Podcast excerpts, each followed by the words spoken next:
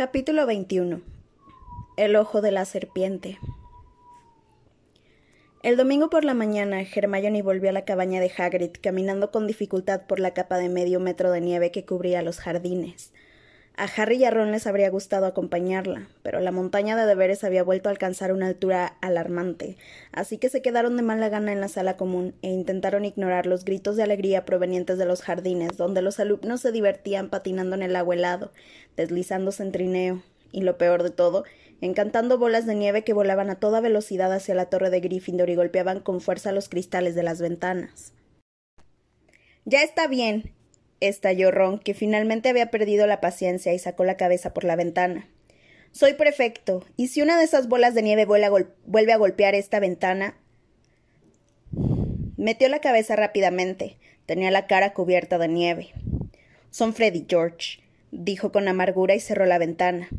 Imbéciles. Hermione volvió a la cabaña de Hagrid poco volvió de la cabaña de Hagrid poco antes de la hora de comer, temblando ligeramente y con la túnica mojada hasta las rodillas. ¿Y bien? le preguntó Ron, que levantó la cabeza al verla llegar. ¿Ya le has programado las clases? Bueno, lo intenté, contestó ella con desánimo y se sentó en una butaca al lado de Harry. Luego sacó su varita mágica e hizo un complicado movimiento con ella. Del extremo salió un chorro de aire caliente que Hermione dirigió hacia su túnica y ésta empezó a despedir vapor hasta que se secó por completo. Ni siquiera estaba en la cabaña cuando llegué. Y he pasado media hora llamando a la puerta, hasta que he visto que venía del bosque. Harry soltó un gemido. El bosque prohibido estaba lleno del tipo de criaturas que podían hacer perder el empleo a Hagrid. ¿Qué tiene guardado allí? ¿Te lo ha dicho? inquirió. No, respondió Hermione tristemente. Dice que quiere que sea una sorpresa. He intentado explicarle qué clase de persona es la profesora Umbridge, pero él no lo entiende. Insiste en que nadie en su sano juicio preferiría estudiar los Narls que a las quimeras. No, no creo que tenga una quimera. Añadió al ver las caras de horror de Harry y de Ron pero no será porque no lo haya intentado, pues ha hecho un comentario sobre lo difícil que es conseguir sus huevos. No sé cuántas veces le habré dicho que habría mejor que haría mejor siguiendo el programa de la profesora Grubly Blank. Francamente creo que ni siquiera me escuchaba. Está un poco raro, la verdad, y sigue sin querer explicar cómo se hizo esas heridas. La reaparición de Hagrid en la mesa de los profesores al día siguiente no fue recibida con entusiasmo por parte de todos los alumnos. Algunos, como Fred, George y Lee, gritaron de alegría y echaron a correr por el pasillo que separaba la mesa de Gryffindor y la de Hufflepuff para estrecharle la enorme mano. Otros, como Parvati y Lavender, intercambiaron miradas lúgubres y movieron la cabeza. Harry sabía que muchos estudiantes preferían las clases de la profesora Grubly Plank, y lo peor era que en el fondo, si era objetivo, reconocía que tenían buenas razones. Para la profesora Grubly Plank, una clase interesante no era aquella en la que existía el riesgo de que alguien acabara con la cabeza seccionada. El martes, Harry, Ron y Hermione, muy atribulados, se encaminaron hacia la cabaña de Hagrid a la hora de cuidado de criaturas mágicas, bien abrigados para protegerse del frío. Harry estaba preocupado no solo por lo que a Hagrid se le habría ocurrido enseñarles, sino también por cómo se comportaría el resto de la clase, y en particular Malfoy y sus amigotes si los observaba la profesora Umbridge. Con todo, no vieron a la suma inquisidora cuando avanzaban trabajosamente por la nieve hacia la cabaña de Hagrid, que los esperaba de pie al inicio del bosque. Hagrid no presentaba una imagen muy tranquilizadora. Los cardenales, que el sábado por la noche eran de color morado, estaban en ese momento matizados de verde y amarillo, y algunos de los cortes que tenía todavía sangraban. Aquello desconcertó a, Hagrid, a Harry. La única explicación que se le ocurría era que, que a su amigo lo había atacado alguna criatura cuyo veneno impedía que las heridas que hacía cicatrizaran. Para completar aquel lamentable cuadro, Hagrid llevaba sobre el hombro un bulto que parecía la mitad de una vaca muerta. Hoy vamos a trabajar aquí, anunció alegremente a los alumnos que se le acercaban, señalando con la cabeza los obscuros árboles que tenía a su espalda. Estaremos un poco más resguardados. Además, ellos prefieren la obscuridad. ¿Qué prefieren la obscuridad? ¿Quién prefiere la obscuridad? preguntó Malfoy ásperamente a Crabbe Goyle con un dejo de pánico en la voz. ¿Lo han oído? Harry recordó la única ocasión en que Malfoy había entrado en el bosque. Aquella vez tampoco demostró mucha valentía. Sonrió. Después del partido de Quidditch, a Harry le parecía magnífica cualquier cosa que produjera malestar a Malfoy. ¿Listos? preguntó Hagrid festivamente mirando a sus estudiantes. Muy bien. He preparado una excursión al bosque para los de quinto año. He pensado que sería interesante que observaran a esas criaturas en su hábitat natural. Verán, las criaturas que vamos a estudiar hoy son muy raras. Creo que soy el único en toda Gran Bretaña que ha conseguido domesticarlas. ¿Seguro que están domesticadas? preguntó Malfoy, y el dejo de pánico de su voz se hizo más pronunciado. Porque no sería la primera vez que nos trae bestias salvajes a la clase. Los de Slytherin murmuraron en señal de adhesión, y unos cuantos estudiantes de Gryffindor también parecían opinar que Malfoy tenía razón. Claro que están domesticadas, contestó Hagrid frunciendo el entrecejo y colocándose bien la vaca muerta sobre el hombro. Entonces, ¿qué le ha pasado en la cara? preguntó Malfoy. Eso no es asunto tuyo, respondió Hagrid con enojo. Y ahora, si ya han acabado de hacerme preguntas estúpidas, síganme. Se dio la vuelta y entró en el bosque, pero nadie se mostraba muy dispuesto a seguirlo. Harry miró a Ron y a Hermione que suspiraron y asintieron con la cabeza, y los tres echaron a andar detrás de su amigo, precediendo al resto de la clase. Caminaron unos diez minutos hasta llegar a un sitio donde los árboles estaban tan pegados que no había ni una gota de nieve en el suelo y parecía que había caído la tarde. Hagrid, con un gruñido, depositó la media vaca en el suelo, retrocedió y se volvió para mirar a los alumnos, la mayoría de los cuales pasaban sigilosamente de un árbol a otro hacia donde estaba él, escudriñando nerviosos los alrededores como si fueran a atacarlos en cualquier momento. Agrúpense, agrúpense, les aconsejó Hagrid. Bueno, el olor de la carne los atraerá, pero de todas, de todos modos voy a llamarlos porque les gusta saber que soy yo. Se dio la vuelta, movió la desgreñada cabeza para apartarse el cabello de la cara y dio un extraño y estridente grito que resonó entre los obscuros árboles como el reclamo de un pájaro monstruoso. Nadie rió. La mayoría de los estudiantes estaban demasiado asustados para emitir sonido alguno. Hagrid volvió a pegar aquel chillido. Luego pasó un minuto, durante el cual los alumnos inquietos siguieron escudriñando los alrededores por si veían acercarse algo. Y entonces cuando Hagrid se echó el cabello hacia atrás por tercera vez e infló su enorme pecho, Harry le dio un codazo a Ron y señaló un espacio que había entre dos retorcidos tejos. Un par de ojos blancos y relucientes empezaron a distinguirse en la penumbra. Poco después, la cara y el cuello de un dragón, y luego el esquelético cuerpo de un enorme y negro caballo alado surgió de la obscuridad. El animal se quedó mirando a los niños unos segundos mientras agitaba su larga y negra cola. A continuación, agachó la cabeza y empezó a arrancar carne de la vaca muerta con sus afilados colmillos. Harry sintió un alivio inmenso. Por fin tenía pruebas de que no se había imaginado aquellas criaturas, de que eran reales. Hagrid también las conocía. Miró ansioso a Ron, pero su amigo seguía observando entre los árboles y pasados unos segundos dijo en un susurro: ¿Por qué Hagrid no sigue llamando? El resto de los alumnos de la clase ponían la misma cara de aturdimiento y de nerviosa expectación que Ron, y miraban en todas direcciones menos al caballo que tenían delante. Al parecer solo había otras dos personas que podían verlo, un muchacho nervudo de Slytherin que estaba detrás de Goyle y contemplaba al caballo con una expresión de profundo disgusto en la cara, y que seguía con la mirada los movimientos oscilantes de la larga cola negra del animal. Ah, aquí viene otro, exclamó Hagrid con orgullo cuando otro caballo negro salió de entre los oscuros árboles. El animal plegó sus coriáceas alas, las pegó al cuerpo, agachó la cabeza y también se puso a comer. A ver, que levanten la mano los que puedan verlos. Harry la levantó. Estaba muy contento porque por fin iba a revelarle el misterio de aquellos caballos. Hagrid le hizo una seña con la cabeza. Sí, claro, ya sabía que tú los verías, Harry dijo con seriedad. ¿Y tú también, eh, Neville? Y. perdone, dijo Malfoy con una voz socarrona. ¿Pero qué es exactamente eso que se supone que tendríamos que ver? Por toda respuesta, Hagrid señaló el cuerpo de la vaca muerta que yacía en el suelo. Los alumnos la contemplaron unos segundos. Entonces varios de ellos ahogaron un grito y Parvati se puso a chillar. Harry entendió por qué. Lo único que veían eran trozos de carne que se separaban solos de los huesos y desaparecían, y era lógico que lo encontraran muy extraño. ¿Quién lo hace? preguntó Parvati aterrada, retirándose hacia el árbol más cercano. ¿Quién se está comiendo esa carne? Son testrals, respondió Hagrid con orgullo, y Hermione, que estaba al lado de Harry, soltó un débil oh, porque sabía de qué se trataba. Hay una manada en Hogwarts. Veamos, quién sabe.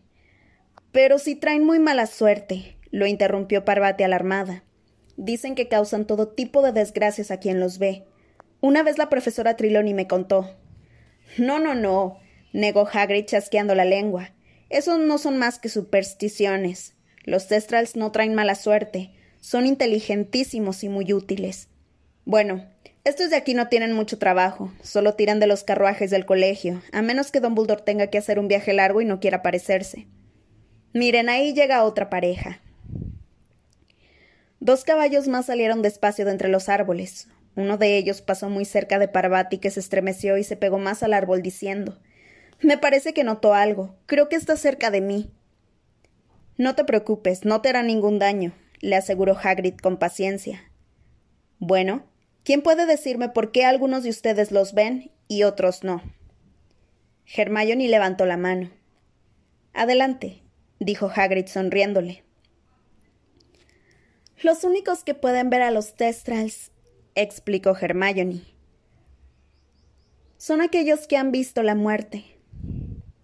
Exacto, confirmó Hagrid solemnemente. Diez puntos para Gryffindor. Verán, los Testras. La profesora Umbridge había llegado.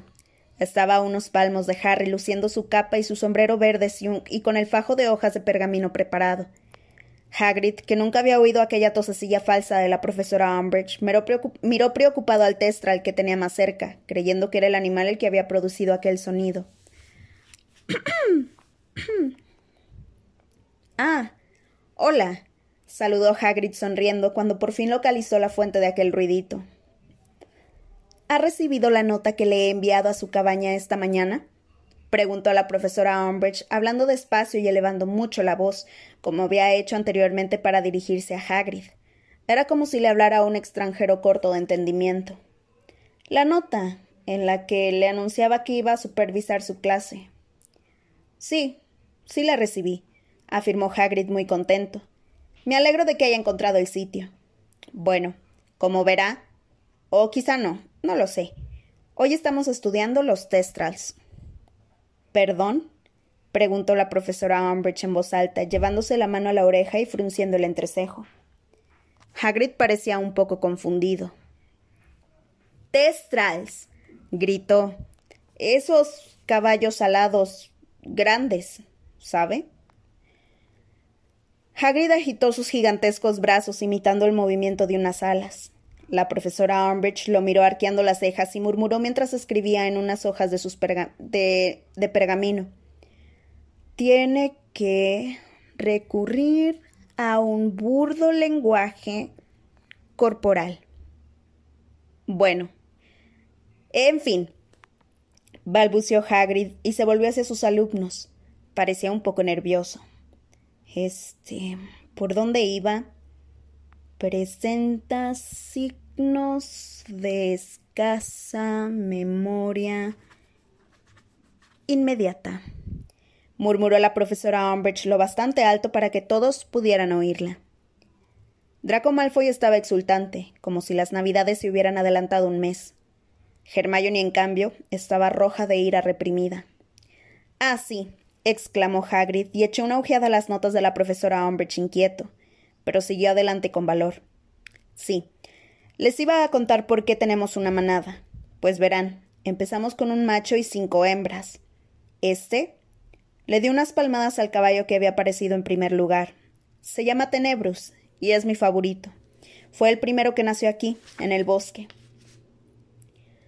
¿Se da cuenta de que el Ministerio de Magia ha catalogado a los Testrals como criaturas peligrosas?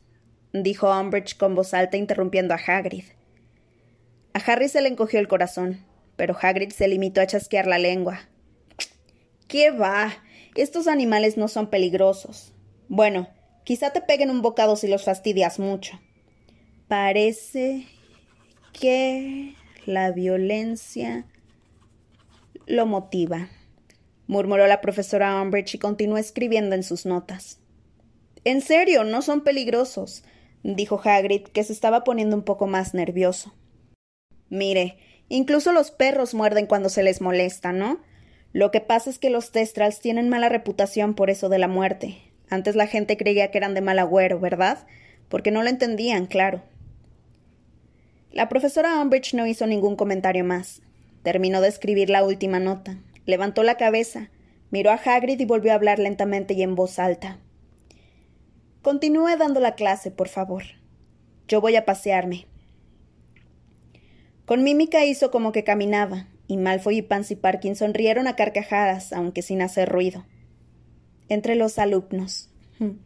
Señaló a unos cuantos estudiantes. Y les haré preguntas, añadió, señalándose la boca mientras movía los labios. Hagrid se quedó mirándola. No se explicaba por qué la profesora Umbridge actuaba como si él no entendiera su idioma. Hermione tenía lágrimas de rabia en los ojos. Eres una arpía, dijo por lo bajo, mientras la bruja se acercaba a Pansy Parkinson. Ya sé lo que pretendes, asquerosa, retorcida y malvada. Bueno, continuó Hagrid haciendo un esfuerzo por recuperar el hilo de sus ideas. Testrals, sí. Verán, los Testrals tienen un montón de virtudes. ¿Te resulta fácil?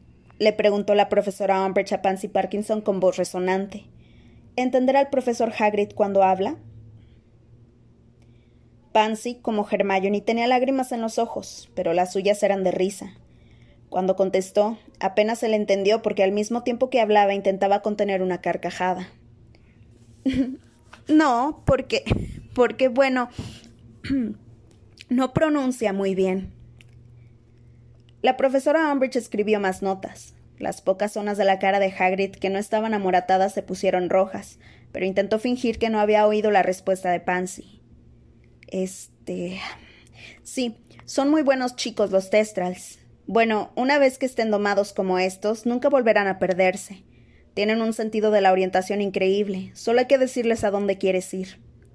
Lo increíble es que esos caballos lo entiendan a él, desde luego, observó Malfoy en voz alta, y Pansy Parkinson tuvo otro ataque de risa. La profesora Umbridge le sonrió con indulgencia y luego se volvió hacia Neville. ¿Tú puedes ver a los Testrals, Longbottom? inquirió. Neville asintió con la cabeza. ¿A quién has visto morir? Preguntó nuevamente con indiferencia. A, a mi abuelo, contestó Neville. ¿Y qué opinas de ellos? continuó la profesora Umbridge señalando con una mano pequeña y regordeta los caballos, que ya habían arrancado una gran cantidad de carne a la res, dejándola reducida a los huesos. Pues. dijo Neville acongojado y miró a Hagrid. Pues. Eh, están. están muy bien. Los alumnos están demasiado intimidados para admitir que tienen miedo, murmuró la profesora Umbridge tomando otra nota en sus pergaminos. No, protestó Neville. No, yo no tengo miedo. No pasa nada, dijo la profesora Umbridge y le dio unas palmaditas en el hombro a Neville mostrando una sonrisa que pretendía ser de comprensión, aunque a Harry le pareció maliciosa. Bueno, Hagrid se volvió hacia él una vez más y elevó el tono de voz. Creo que ya he recogido suficiente información. Recibirá. Mediante signos hizo como se agarraba, como que agarraba algo que estaba suspendido en el aire. Los resultados de su supervisión, señaló sus notas, dentro de diez días. Y levantó ambas manos extendiendo mucho los dedos, y a continuación amplió más que nunca aquella sonrisa de sapo bajo el sombrero verde. Se abrió paso entre los alumnos y dejó a Malfoy y a Pansy desternillándose de risa a Hermione temblando de ira y a Neville muy confundido y disgustado. Es una repugnante, mentirosa y retorcida gárgola, vociferaba Hermione media hora más tarde, cuando regresaban al castillo por los senderos que habían abierto en la, nieve a la ida. Han visto lo que pretende, ¿verdad? Es esa fobia que les tiene a los híbridos. Intenta que parezca que Hagrid es una especie de troll idiota y solo porque tenía una madre giganta. No hay derecho. La clase no ha estado nada mal. De acuerdo, si hubiera vuelto a traernos escregutos de cola explosiva, pero los Testral son prácticamente inofensivos. De hecho, tratándose de Hagrid están muy bien. La profesora Umbridge dice que son peligrosos, apuntó Ron. Bueno, ya lo ha dicho Hagrid, saben cuidarse ellos solitos, repuso Hermione impaciente. Y supongo que alguien como la profesora Grubly Plank no nos los enseñaría hasta que preparáramos los éxtasis. Pero lo cierto es que son interesantes, ¿verdad? Eso de que algunas personas puedan verlos y otras no, me encantaría poder verlos. Ah, sí, dijo Harry en voz baja. Hermione comprendió que había metido la pata. Perdona, Harry. Lo siento mucho. No, claro que no. Qué estupidez acabo de decir. No pasa nada, replicó él. No te preocupes. A mí me ha sorprendido que pudiera verlos tanta gente, comentó Ron. Tres personas en una clase. Sí, Weasley, ¿y sabes qué hemos pensado nosotros? Preguntó una sarcástica voz. Malfoy y Crabbe y Goyle caminaban detrás de ellos, pero la nieve amortiguaba el ruido de sus pasos y no se habían dado cuenta. Que a lo mejor si contemplaras cómo alguien estira la pata podrías ver mejor la Quaffle, ¿no te parece? Malfoy, Crabbe y Goyle rieron a carcajadas y se separaron de ellos, encaminándose hacia el castillo. Cuando ya se había alejado un poco se pusieron a cantar a Weasley vamos a coronar. A Ron se le pusieron las orejas coloradas. No les hagas caso, Ignórenlos, les aconsejó Hermione. A continuación, sacó su varita mágica y volvió a hacer el encantamiento que producía aire caliente para abrir con él un camino en la capa de nieve intacta que los separaba de los invernaderos. Llegó diciembre y dejó más nieve y un verdadero alud de deberes para los alumnos de quinto año. Las obligaciones como prefectos de Ron y Hermione también se hacían más pesadas a medida que se aproximaba la Navidad. Los llamaron para que supervisaran la decoración del castillo. Intenta colgar una tira de espumillón por una punta cuando Pip sujeta la otra y pretende estrangularte con ella, con torrón, para que vigilaran a los de primero y a los de segundo, que tenían que quedarse dentro del colegio a la hora del recreo porque fuera hacía demasiado frío.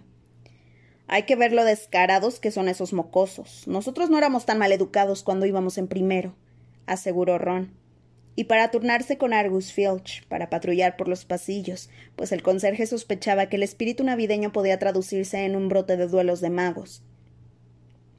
Tienes estiércol en lugar de cerebro, dijo Ron furioso. Estaban tan ocupados que Hermione tuvo que dejar de tejer gorros de elfo, y estaba muy nerviosa porque solo le quedaba lana para hacer otros tres. No soporto pensar en esos pobres elfos a los que todavía no he liberado y que tendrían que quedarse aquí en Navidad porque no hay suficientes gorros. Harry, que no había tenido valor para explicarle que Dobby tomaba todas las prendas que ella hacía, se inclinó aún más sobre su redacción de historia de la magia.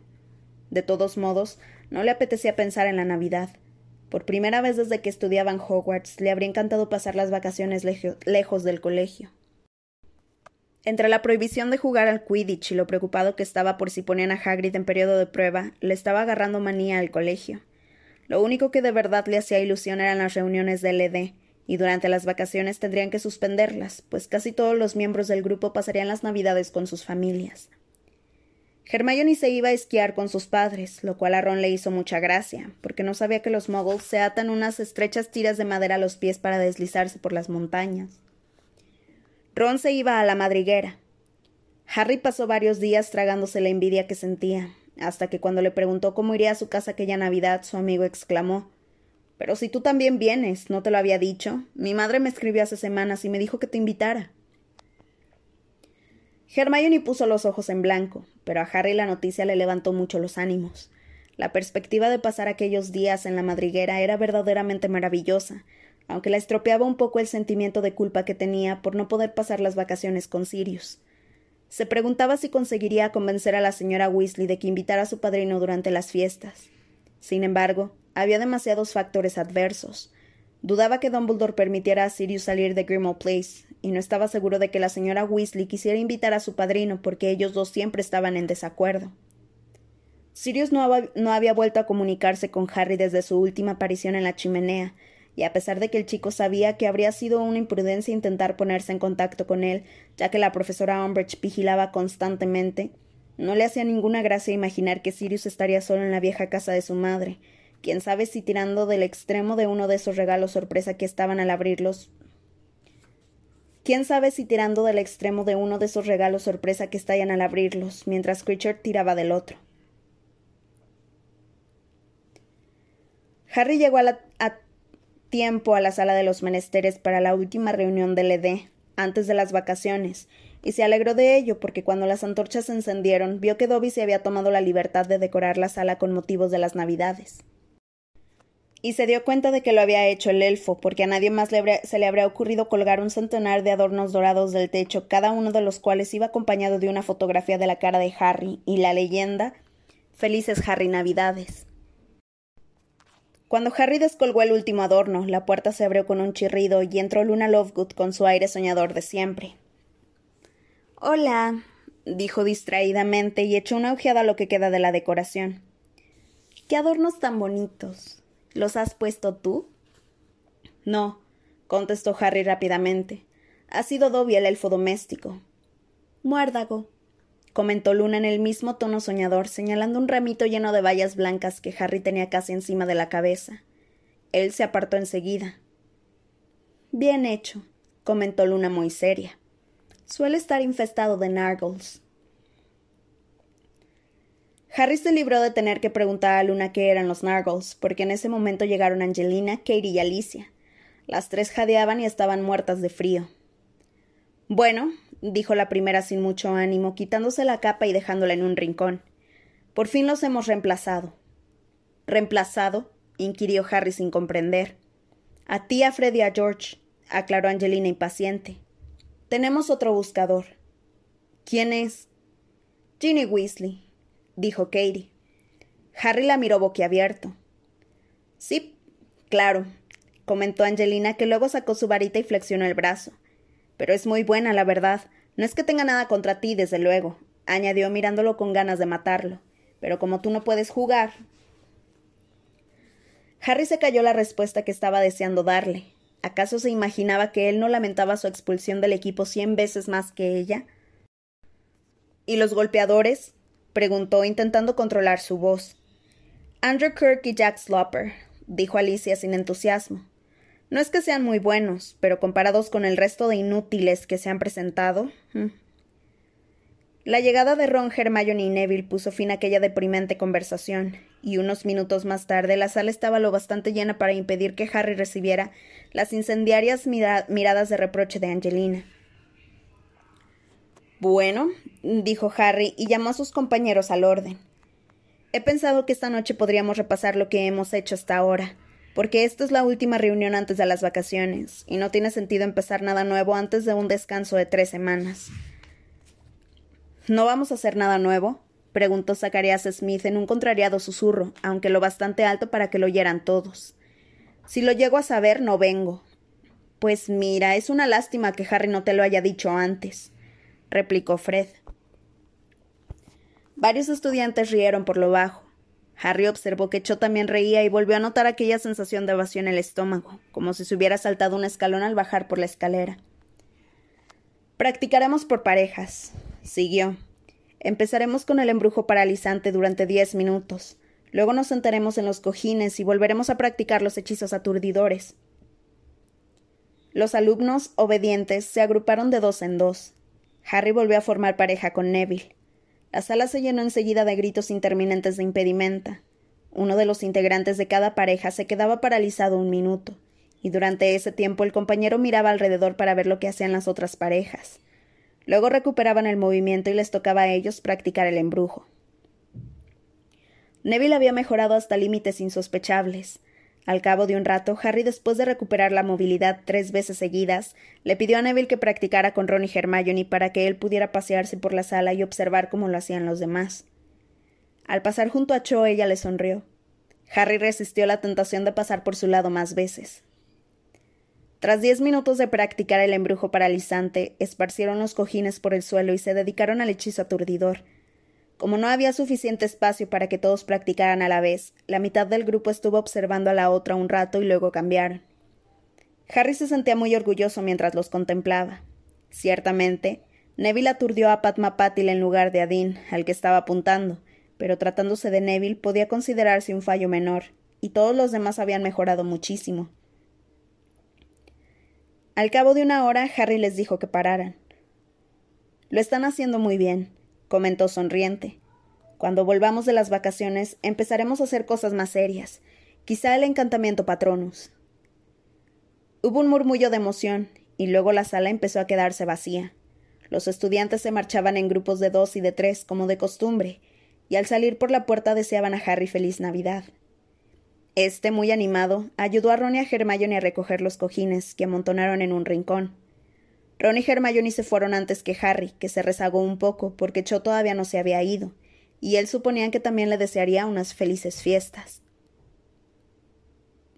No, ve tú primero, oyó que le decía a su amiga Marieta. Marieta, y el corazón le dio tal vuelco que pareció que se lo enviaba a la altura de la nuez. Harry fingió que enderezaba el montón de cojines. Estaba casi seguro de que se habían quedado solos, y esperó a que Cho dijera algo, pero lo que oyó fue, fue un fuerte sollozo. Se dio la vuelta y vio a Cho plantada en medio de la sala con lágrimas en los ojos. ¿Qué, qué te pasa? preguntó Harry débilmente. No sabía qué hacer. Cho estaba de pie y lloraba en silencio. Cho movió la cabeza y se secó las lágrimas con la manga. Lo siento, se excusó. Supongo que es que aprender todas estas cosas. Me imagino que si él las hubiera sabido, todavía estaría vivo. El corazón de Harry volvió a dar un vuelco más violento de lo habitual y fue a parar en su a un punto situado más o menos a la altura de su ombligo. Debió haberlo supuesto. Yo solo quería hablar de Cedric. Él sabía hacer estas cosas, comentó Harry con aplomo. Era muy bueno en defensa. Si no, no habría llegado al centro de aquel laberinto pero si Voldemort se propone matarte, la tienes muy difícil. Al oír el nombre de Voldemort, Cho hipó bruscamente, pero siguió mirando a Harry a los ojos, sin pestañear. Tú sobreviviste cuando solo eras un bebé, dijo con un hilo de voz. Sí, tienes razón, admitió Harry cansinamente y fue hacia la puerta. Pero no sé por qué. No lo sabe nadie, de modo que no es nada de lo que pueda estar orgulloso. No, no te vayas, exclamó Cho, adoptando de nuevo una expresión llorosa. Perdona que me haya puesto así. No. No me lo esperaba. Volví a par. Estaba muy guapa pese a que tenía los ojos rojos e hinchados. Harry se sentía inmensamente desgraciado. Se habría contentado con un simple feliz Navidad. Ya sé que tiene que ser horrible para ti que yo mencione a Cedric, porque tú. tú lo viste morir continuó Cho, y volvió a secarse las lágrimas con la manga de la túnica. Supongo que te gustaría olvidarlo. Harry no dijo nada. Cho tenía razón, pero le parecía cruel confirmárselo. Eres un profesor estupendo, Harry, añadió ella forzando una débil sonrisa. Yo nunca había podido aturdir a nadie. Gracias, dijo él abochornado. Se miraron el uno al otro largo rato. Harry sentía un deseo incontrolable de salir corriendo de la sala y al mismo tiempo era incapaz de mover los pies. Mira. Muérdago. Dijo Cho con voz queda y señaló el techo. Sí, afirmó Harry. Tenía la boca seca. Pero debe de estar lleno de nargles. ¿Qué son los nargles? No tengo ni idea, confesó Harry. Cho se le había acercado un poco más, y él sintió como si tuviera el cerebro bajo los efectos de un hechizo aturdidor. Tendrás que preguntárselo a Luna. Cho hizo un ruidito raro, entre un sollozo y una risa. Se había acercado todavía un poco más a él. Harry habría podido contar las pecas que tenía en la nariz. Me gustas mucho, Harry. Él no podía pensar. Un cosquilleo se extendía por todo su cuerpo, paralizándole los brazos, la pierna, las piernas y el cerebro. Cho estaba demasiado cerca, y Harry veía las lágrimas que pendían de sus pestañas. Media hora más tarde, Harry entró en la sala común y encontró a Hermione y a Ron en los mejores sitios junto a la chimenea. Casi todos los demás se habían acostado. Hermione estaba escribiendo una carta larguísima. Ya había llenado medio rollo de pergamino que colgaba por el borde de la mesa. Ron estaba tumbado sobre la alfombrilla de la chimenea intentando terminar sus deberes de transformaciones. ¿Por qué tardaste tanto? preguntó Ron cuando Hermione se sentó en la butaca que había al lado de la de Hermione. Harry no contestó. Estaba conmocionado. Por una parte quería contarles a sus amigos lo que acababa de suceder, pero por otra prefería llevarse aquel secreto a la tumba. ¿Estás bien, Harry? preguntó Hermione mirándolo con ojos escrutadores por encima del extremo de la pluma. Harry se encogió de hombros con poco entusiasmo. La verdad era que no sabía si estaba bien o no. ¿Qué pasa? inquirió Ron y se incorporó un poco apoyándose en el codo para verlo mejor. ¿Te ha ocurrido algo? Harry no estaba seguro de por dónde empezar, y tampoco estaba seguro de que quisiera explicárselo. Cuando por fin decidió no decir nada, Hermione tomó las riendas de la situación. ¿Es Cho? preguntó con seriedad. ¿Te ha abordado después de la reunión? Harry, muy sorprendido, asintió con la cabeza. Ron rió por lo bajo, pero paró cuando Hermione lo miró con severidad. ¿Y qué quería? preguntó Ron fingiendo indiferencia. Pues. empezó a decir Harry con voz ronca. Luego se aclaró la garganta y lo intentó de nuevo. Pues ella. ¿Se besaron? Inquirió Hermione bruscamente. Ron se incorporó tan deprisa que derramó el tintero sobre la alfombra. Ignorando por completo el desastre, miró con interés a Harry. Bueno, ¿qué? dijo. Harry miró a Ron, que lo miraba a su vez entre risueño y curioso. Luego dirigió la vista hacia Hermione, que tenía el entrecejo ligeramente fruncido, y asintió con la cabeza. Toma. Ron hizo un ademán de triunfo con el puño y se puso a reír a carcajadas. Unos estudiantes de segundo año de aspecto tímido que estaban más allá junto a la ventana se sobresaltaron. Harry esbozó una sonrisa de mala gana al ver que Ron se revolcaba sobre la alfombra. Hermione, por su parte, lanzó a Ron una mirada de profundo disgusto y, y siguió escribiendo su carta. ¿Y bien? preguntó Ron por fin mirando a su amigo. ¿Cómo ha sido? Harry reflexionó un poco. Húmedo, respondió sinceramente. Ron hizo un ruido que podía interpretarse tanto como una expresión de júbilo como de asco. No estaba muy claro. Porque ella estaba llorando, aclaró Harry. Ah, dijo Ron, y su sonrisa se apagó un poco. ¿Tan malo eres besando? No lo sé, contestó Harry, que no se lo había planteado, e inmediatamente lo asaltó la preocupación. Quizás sí. Claro que no, intervino Hermione distraídamente sin dejar de escribir. ¿Y tú cómo lo sabes? le preguntó Ron rápidamente, con un dejo de duda en la, en la frente. Porque últimamente Cho se la pasa llorando, respondió Hermione con toda tranquilidad. En las comidas, en los baños, en todas partes. Y tú, Harry, creíste que unos buenos besos la animarían, ¿verdad? preguntó Ron y sonrió burlonamente. Ron, dijo Hermione con gravedad mientras mojaba la punta de la pluma en el tintero. Eres el ser más insensible que he conocido en mi vida. ¿Qué se supone que significa eso? replicó Ron indignado. ¿Qué clase de persona llora mientras están besándola? Sí, dijo Harry con un dejo de desesperación. ¿Quién? Hermione los miró a los dos como si le dieran lástima. ¿Es que no entienden cómo debe de sentirse Cho? No, contestaron Harry y Ron a la vez. Hermione suspiró y dejó la pluma sobre la mesa. A ver, es evidente que está muy triste por la muerte de Cedric. Supongo que además está hecho un lío porque antes le gustaba Cedric y ahora le gusta Harry, y no puede decidir cuál de los dos le gusta más. Por otra parte, debe de sentirse culpable, porque a lo mejor cree que es un insulto a la memoria de Cedric pesarse con Harry y esas cosas. Y también debe preocuparle qué, qué dirá la gente si empiezas a ir con Harry. De todos modos, lo más probable es que no esté segura de lo que siente por Harry, porque él estaba con Cedric cuando éste murió. Así que todo es muy complicado y doloroso. Ah, y por si fuera poco, teme que la echen del equipo de Quidditch de Ravenclaw porque últimamente vuela muy mal. Cuando Hermione terminó su discurso se produjo un silencio de perplejidad. Entonces, Ron dijo Nadie puede sentir tantas cosas a la vez.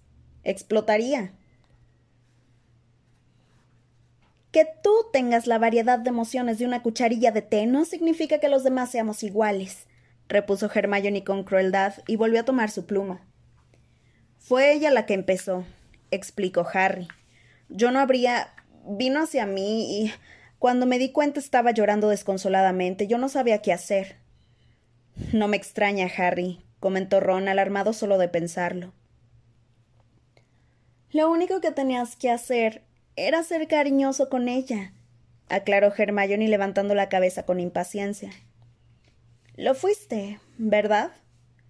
Bueno, contestó Harry, y un desagradable calor se extendió por su cara. Más o menos. Le di unas palmaditas en la espalda. Parecía que Hermione estaba conteniéndose con muchísima dificultad para no poner los ojos en blanco. Bueno. Bueno, supongo que pudo ser peor. ¿Vas a volver a verla? Me imagino que sí, en las reuniones del Edén, ¿no? Ya sabes a qué me refiero, contestó Hermione impaciente. Harry no dijo nada. Las palabras de su amiga le abrían un nuevo mundo de aterradoras posibilidades. Intentó imaginar que iba a algún sitio con Cho, a Hogsmeade quizá, y que estaba solas con ella durante varias horas. Después de lo que había pasado, lo lógico era que Cho esperase que le pidiera salir con él. Aquella idea hizo que el estómago se le encogiera dolorosamente. De verdad no te preocupes, continuó Hermione, que volvió a estar enfrascada en la redacción de su carta. Tendrás oportunidades de sobra para pedírselo. ¿Y si Harry no quiere? insinuó Ron, que había estado observando a su amigo con una expresión de perspicacia poco habitual en él. No seas tonto, repuso Hermione distraídamente. Hace siglos que a Harry le gusta Cho. ¿Verdad, Harry? Él no contestó. Sí, Cho le gustaba desde hace siglos, pero siempre que se había imaginado una escena en la que aparecían los dos, ella estaba divirtiéndose y no llorando desconsoladamente sobre su hombro. Oye, ¿para quién es esa novela que estás escribiendo? le preguntó Ron a Hermione mientras intentaba leer lo que había escrito en el trozo de pergamino que ya llegaba al suelo. Ella lo subió para que Ron no pudiera ver nada. Para Víctor, le contestó. ¿Víctor Crumb? ¿A cuántos Víctors más conoces? Ron no dijo nada, pero parecía contrariado. Permanecieron en silencio durante otros veinte minutos. Ron terminaba su redacción de transformaciones entre resoplidos de impaciencia y tachaduras. Hermione escribía sin parar hasta que llegó al final del pergamino que enrolló y selló con mucho cuidado. Y Harry contemplaba el fuego deseando más que nunca que la cabeza de Sirius apareciera entre las llamas y le, y le diera algún consejo sobre cómo comportarse con las chicas. Pero las llamas solo crepitaban, cada vez más pequeñas, hasta que las brasas quedaron reducidas a cenizas. Entonces Harry giró la cabeza y vio que una vez más se habían quedado solos en la sala común. Buenas noches, dijo entonces Hermione bostezando y se marchó por la escalera de los dormitorios de las chicas. No sé qué le habrá visto a Crumb, comentó Ron cuando Harry y él subían la escalera de los chicos. Bueno, dijo Harry deteniéndose a pensarlo. Es mayor que nosotros, ¿no? Y es un jugador internacional de Quidditch. Sí, pero aparte de eso, continuó Ron, que parecía exasperado. No sé, es un protestón y un imbécil, ¿no crees? Un poco protestón sí es, admitió Harry, que seguía pensando en Cho. Se quitaron las túnicas y se pusieron los pijamas en silencio. Dean, Seamus y Neville ya dormían. Harry dejó sus gafas en la mesilla y se acostó pero no cerró las cortinas de su cama docelada, sino que se quedó contemplando el trozo de cielo estrellado que se veía por la ventana que había junto a la cama de Neville. Si la noche anterior a aquella misma hora hubiera sabido que veinticuatro horas más tarde iba a besar a Cho Chang. Buenas noches, gruñó Ron, que dormía a la derecha de Harry. Buenas noches, repuso él. Quizá la próxima vez, si es que había una próxima vez, ella estaría un poco más contenta. Debería haberle pedido salir. Seguramente ella estaría esperando que lo hiciera, y en esos momentos debía de estar furiosa con él. O estaría tumbada en la cama llorando por la muerte de Cedric. Harry no sabía qué pensar. Las explicaciones que le había dado Hermione solo habían conseguido que todo pareciera más complicado en lugar de ayudarlo a entender lo que sucedía. Eso es lo que deberían enseñar aquí, pensó, y se movió hacia un lado. ¿Cómo funciona el cerebro de las chicas? Sería mucho más útil que nos lo enseñen en, adivinación, desde luego. Neville gimoteaba en sueños. Se oyó el lejano ulular de una lechuza. Harry soñó que estaba otra vez en la sala del ED. Cho lo acusaba de haberla obligado a ir allí mediante engaños. Decía que había prometido regalarle ciento cincuenta cromos de ranas de chocolate si se presentaba. Harry protestaba. Cho gritaba. Mira, Cedric me dio cientos de cromos de ranas de chocolates, y sacaba puñados de cromos de las túnicas y los lanzaba al aire. Entonces Cho se volvió hacia Hermione que decía Es verdad, Harry, se lo prometiste. Creo que será mejor que le regales otra cosa a cambio. ¿Qué te parece si le obsequias tu saeta de fuego? Y Harry respondía que no podía darle su saeta de fuego a Cho porque la tenía la profesora Umbridge y que todo aquello era absurdo, que él solo había ido a la sala del ED para colgar unos adornos navideños que tenían la forma de la cabeza de Dobby. Entonces el sueño cambió. Harry notaba su cuerpo liso, fuerte y flexible. Se deslizaba entre unos relucientes barrotes de metal sobre una fría y obscura superficie de piedra. Iba pegado al suelo y se arrastraba sobre el vientre. Estaba oscuro, y sin embargo, él veía a su alrededor objetos brillantes de extraños y vivos colores. Giraba la cabeza. A primera vista el pasillo estaba vacío. Pero no. Había un hombre sentado en el suelo enfrente de él, con la barbilla caída sobre el pecho y su silueta destacaba en la oscuridad. Harry sacaba la lengua, Percibía el olor que desprendía aquel hombre, que estaba vivo pero adormilado, sentado frente a una puerta al final del pasillo. Harry se moría de ganas por morder a aquel hombre, pero debía contener el impulso. Tenía cosas más importantes que hacer. No obstante, el hombre se movía. Una capa plateada resbalaba de sus piernas cuando se ponía en pie de un brinco, y Harry veía cómo su oscilante y borrosa silueta se elevaba ante él. Veía cómo el hombre sacaba una varita mágica de su cinturón. No tenía alternativa. Se elevaba del suelo y atacaba una, dos, tres veces, hundiéndole los colmillos al hombre, y notaba cómo sus costillas se astillaban entre sus mandíbulas y sentía el tibio chorro de sangre.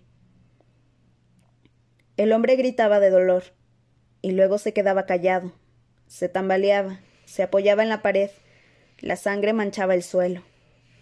A Harry le dolía muchísimo la cicatriz. Le dolía como si su cabeza fuera a estallar. Harry. Harry. Abrió los ojos. Estaba empapado de pies a cabeza en un sudor frío.